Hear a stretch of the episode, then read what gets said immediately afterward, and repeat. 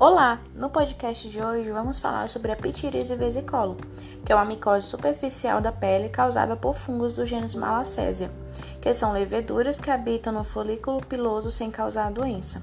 Também é conhecida popularmente como pano branco. Quando existem condições favoráveis para o crescimento do fungo, ele invade a pele e causa as lesões características. Alguns fatores externos facilitam a infecção, como podemos citar o calor e a umidade. Existem também fatores do hospedeiro que a favorecem, por exemplo, a desnutrição, a sudorese excessiva e o uso de anticoncepcionais, de corticoides ou de imunossupressores. Ela está presente no mundo todo e atinge todas as faixas etárias, sendo mais presente em adolescentes e adultos jovens, pois estes têm, a, têm maior atividade da glândula sebácea. Manifesta-se por manchas redondas ou ovais, recoberta por escamas finas no tronco e nos ombros.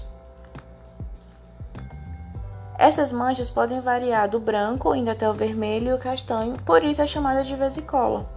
As lesões normalmente não causam problemas. Ocasionalmente a pessoa pode sentir coceira.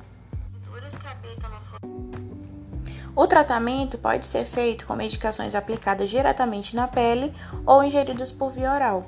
Elas eliminam a descamação em poucos dias, porém devem ser mantidas por várias semanas, isso quando não se opta pelo tratamento tópico.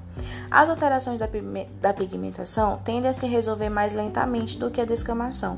Quando ficam claras as manchas, mesmo após o tratamento, a exposição moderada ao sol será útil para acelerar a recuperação da cor natural.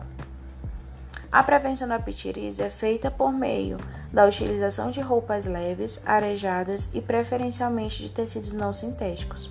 Após o tratamento, é necessário deixar planejado o uso de medicamentos para que a micose retorne.